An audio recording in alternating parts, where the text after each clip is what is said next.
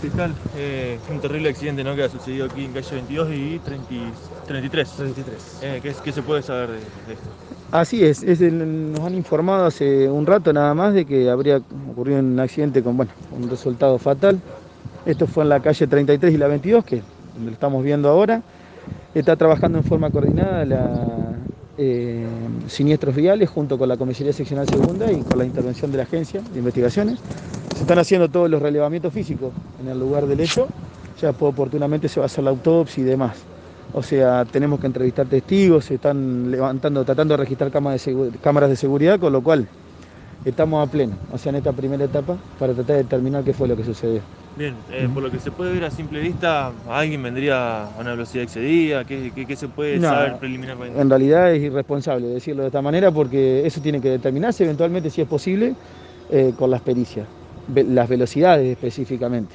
¿Hay algún testigo ocular de lo sucedido? En realidad, en principio consideramos que sí. Por supuesto que no lo vamos a revelar porque hay que entrevistarlo, pero todo parecería indicar que sí. De todas maneras, eh, hay- prueba que surge del propio relevamiento que se hace en el lugar del hecho y bueno, vamos a ver qué es lo que arrojan las cámaras de, las cámaras de seguridad que vamos a tratar de obtener ahora en el transcurso del día. Bien, la persona fallecida es una persona joven. Sí, en principio consideramos que sí. Todavía no, hemos los hemos identificado. No lo hemos identificado todavía, pero en principio consideramos que sí. ¿Va a quedar, ¿El camionero va a quedar detenido? En principio vamos a, en principio se va a efectuar la, la demora, se van a hacer la, extra- la extracción de sangre correspondiente y demás, y después vamos a definir la, en base a la investigación vamos a definir la situación procesal de, del camionero del eh, involucrado en la causa. ¿Cómo quedaría la causa? No, no, en principio la carátula es homicidio culposo.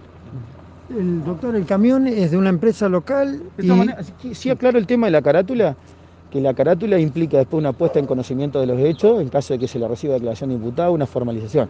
O sea, es una carátula que se, en, este- en esta instancia incipiente yo podía definirla de esta manera.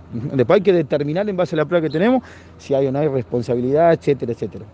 el camión de una empresa local. Sí, así es, sí, sí, sí, sí, es de una empresa local. reparte carne y vendía cargado, ¿no? Exactamente. ¿Con él pudieron hablar ya con el camionero? No, no, él es- en principio, él, en principio va a adquirir el carácter de imputado. Si no me equivoco, incluso está su abogado defensor acá. Bien, perfecto. ¿Estaba en estado de shock, en estado de crisis? No, desconozco, yo no hablé con él. Ah. No hablé con él. Perfecto, muchas gracias.